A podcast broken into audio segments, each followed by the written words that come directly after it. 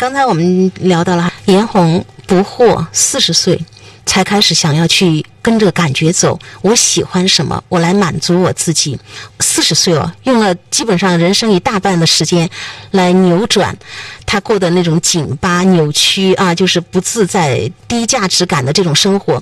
所以，彭老师，我们以前有句话叫“幸福的童年治愈一生，不幸的童年要用一生去治愈”。呃，严红四十岁以后，他开始在反思这个，他想过幸福的生活，去感受幸福。他已经不错了，很多人一辈子都没有，没有走出来。对我刚才说到，他实际上现在那个觉醒，就是他要跟着感觉走，跟着自己内心的呼喊。所以，当你安静下来，你就可以听到你内心最深处的那个声音，就是我想要，而想要的就都会来，就像他弟弟一样，真的，你感觉这一辈子要风得风，要雨得雨的一样。嗯，从心所愿哈，就是我心想什么，我就让他实现，我去想方法，而不是说应不应该、值不值得、配不配，嗯。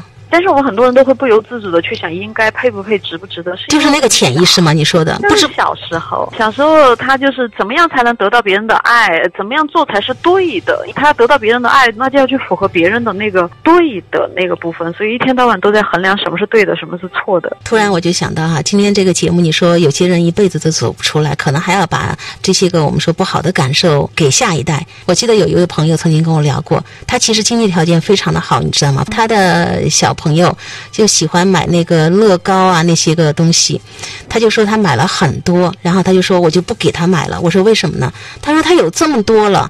我说但是他一直喜欢你，是因为他有这么多了，你不给他？对呀，他都有这么多了，老这样提要求，他今后会物欲哈，会特别的贪。他说的，所以我要让他学会不能够任着性子胡来，你得规划，你不能够大手大脚的花钱。他说那难道你要买吗？我说如果我的孩子需要，我有能力。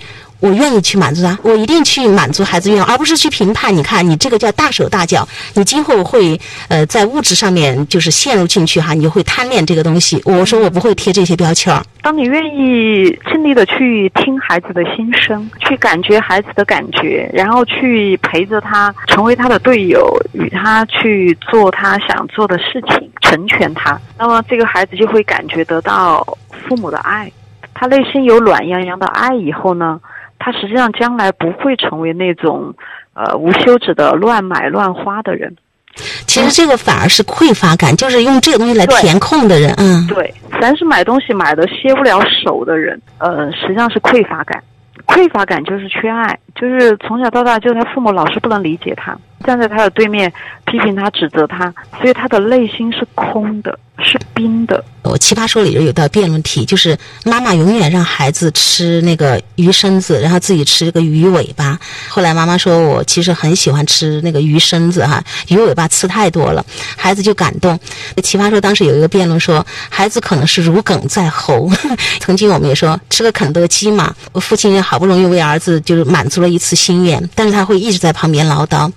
这个月你看我们这个钱又怎么样？全家做出了多大的牺牲？你一定要怎么样努力，好好学习。天哪，这是你一口东西，得付出多大代价？所以我们有时候就是说，你满足了孩子愿望，但是你是不情不愿的，你还带着这些个各种的这个绑架。我们说哈，你看会让孩子有非常沉重的那种内疚感、羞耻感，就是还有我不配得啊！你看我就把我们家人害得好苦。有些家长说我买了呀，我满足他了呀，为什么孩子还是如此的匮乏？对，如鲠在喉，吞。不下去就是那个情绪，所以实际上这些家长他说孩子老要不停的买东西，包括买名牌，那些孩子非得要父母买苹果，然后满地打滚的那些，其实每一次这种个案，我都觉得有没有去深入的去了解他的成长背景？我反正是经常会遇到家长会跟我讲，他的孩子要买。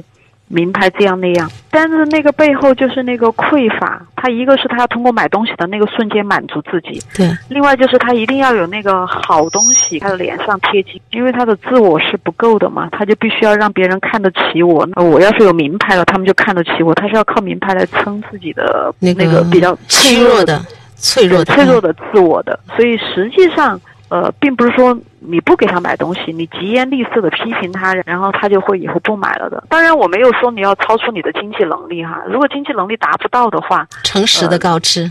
然后就告诉他我会跟你一起去努力，比如说你可以去打工，或者妈妈呃可以再去做个什么，爸爸做个什么，然后我们有一个攒钱计划，我们有个什么，你也可以去跟他一起去努力。但是千万我们说呃不能评判是什么，你都不懂得体贴人，你怎么这么就是花钱啊？对对对对，你你不用，你觉得孩子要追求一个好东西，他要追有一个美好的追求，这是挺好的。他要享用好的，吃好的，他他觉得那些配得上他，他内心有一个很光辉灿烂的自己，这是很棒的。不能老跟孩子说，你就只能用打折的。我们家老公有时候都跟儿子说：“哎呀，你现在不要买这些嘛，我跟你讲，等你大了，你挣钱了，你那个时候有能力了，你随便买买十几个、二十个几个都没有问题。”然后儿子说：“那个时候我可能对这些就不感兴趣了。”孩子过了那个年纪，所以希望爸爸妈妈不要永远哈用我们限制性的这些思维去评判一个孩子的愿望。